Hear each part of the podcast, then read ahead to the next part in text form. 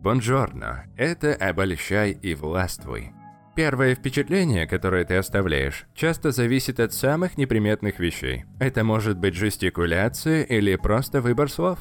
И эти вещи могут оставить как хорошее впечатление, так и разрушить его вовсе. В подкастах мы много говорим о том, что помогает его построить, но сегодня я хочу рассказать о пяти распространенных фразах, которые ты, вероятно, используешь, и которые портят впечатление о тебе. А также расскажу, что говорить вместо них. Едем. Правило 30. Пять распространенных фраз, которые портят первое впечатление. И первая фраза «Извините, что отнимаю ваше время».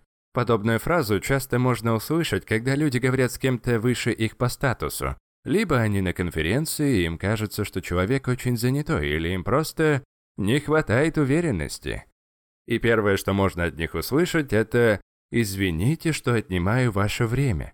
Это приводит к двум вещам. Во-первых, собеседник сразу же переходит в защитный режим, потому что ты сказал, что отнимаешь его время. А во-вторых, извиняясь, ты также подразумеваешь, что сделал в отношении него нечто неправильное. Поэтому все, что ты скажешь дальше, будет рассматриваться через призму «этот человек что-то у меня отнимает». Мне некомфортно ему открываться. Намного лучше будет, если ты хочешь проявить вежливость. Сказать «Я ценю, что вы уделили мне время. К примеру, если это назначенная встреча. Это подчеркивает, что человек может быть занят, но не подразумевает, что ты крадешь у него время или тратишь его впустую. Либо другой вариант, если он, конечно, соответствует действительности. Ты можешь сказать «Послушайте, у меня всего несколько минут». И затем продолжить. Тем самым ты ставишь себя в позицию человека, у которого также занятой день, и этот разговор – это часть этого дня. Ты очень рад бы поговорить, но вскоре надо быть в другом месте. Опять же, я не рекомендую использовать это просто как прием и врать об этом. Но в случае, когда это правда, ты можешь честно обозначить, что ценишь свое время. Второе. Наверное, я слышу это чаще всего. Это самый главный совет, который я даю касательно первого впечатления, а именно исключить слово «нормально» из своего лексикона.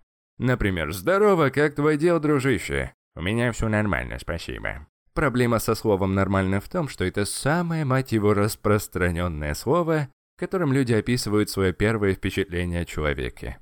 Подумай о своей жизни.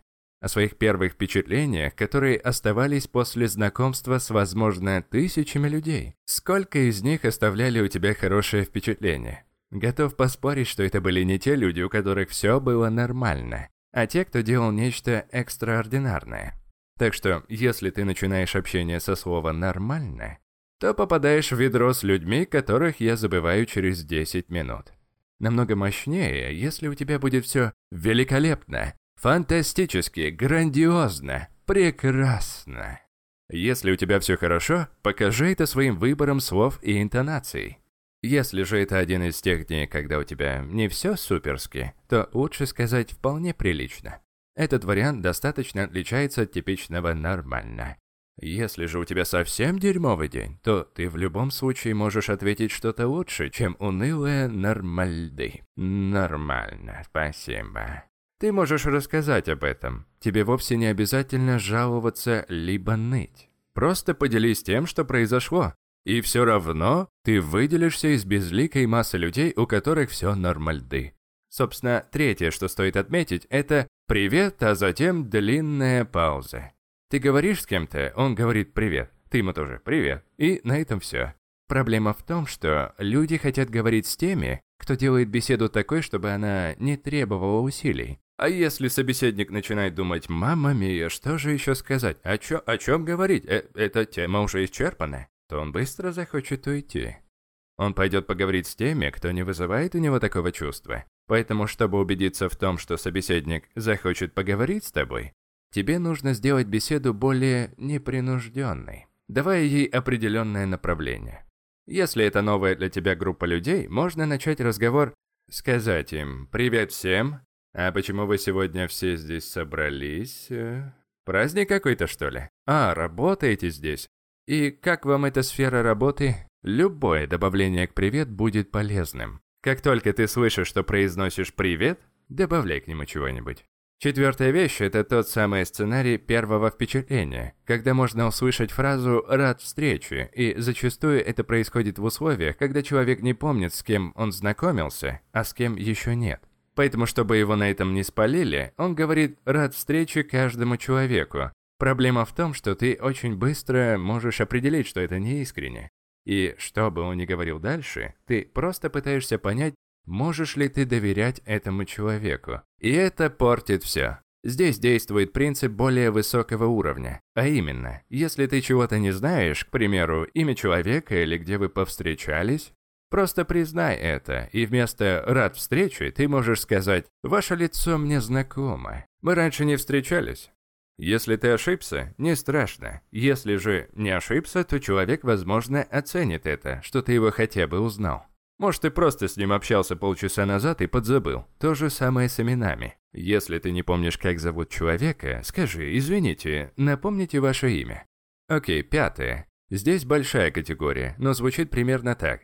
«Могу я угостить тебя коктейлем?» Или «Могу я угостить тебя кофе?» Это любое предположение чего-либо материального при первой встрече. Получив такое предложение, психологически, где-то в глубине разума, ты мгновенно переключаешься в режим торговли, потому что тебе предложили материальный товар. И теперь ты оцениваешь этого человека по качеству беседы. А стоит ли твое время этой чашки кофе или чего-то там еще? И даже если до этого ты нейтрально относился к человеку, теперь ты не знаешь, стоит ли его вообще слушать, потому что что это за перец? Почему он считает, что ему нужно предложить тебе эту сраную чашечку кофе? Веришь ты мне или нет, но будет намного лучше, если ты не станешь ничего предлагать купить. Лучше сказать, может, мы поговорим за чашкой кофе. В любом случае, эта фраза вызывает более комфортное чувство, потому что это не обмен чем-то материальным, а значит, можно оценивать человека за его личность. Нравится ли мне быть в компании этого человека? Интересная ли у вас беседа? Ему не нужно мне ничего предлагать, и я могу рассмотреть его ценность. Если же тебе хочется что-нибудь дать собеседнику, просто купи ему чашку кофе или коктейль. Не спрашивай разрешения, просто сделай это. Ты оставишь о себе хорошее впечатление, потому что это будет неожиданно. Принцип в том, что не стоит покупать время человека, не предлагай ему ничего материального, запомни. Лучше спроси, не хочет ли он провести интересную беседу или выслушать интересную бизнес-идею. А если это происходит в подходящей обстановке, ты можешь угостить его чем-нибудь, не спрашивая разрешения, но это не обязательно. Дружище, свершилось. Мы с командой запустили нового бота по прокачке твоей харизмы. Обучение полностью интерактивное. Ты можешь выбирать область, которой хотел бы улучшиться. Всего будет 6 модулей. Из них первое впечатление, уверенность, рассказчик, притягательность. Уже сейчас ты можешь пройти 5 уроков и оценить мою работу. Я очень сильно постарался для тебя, и надеюсь, ты оценишь мой труд. Ссылочка под аудиозаписью, так что жду тебя в гости. Всего самого высококачественного, и услышимся в следующем подкасте. Счастливо!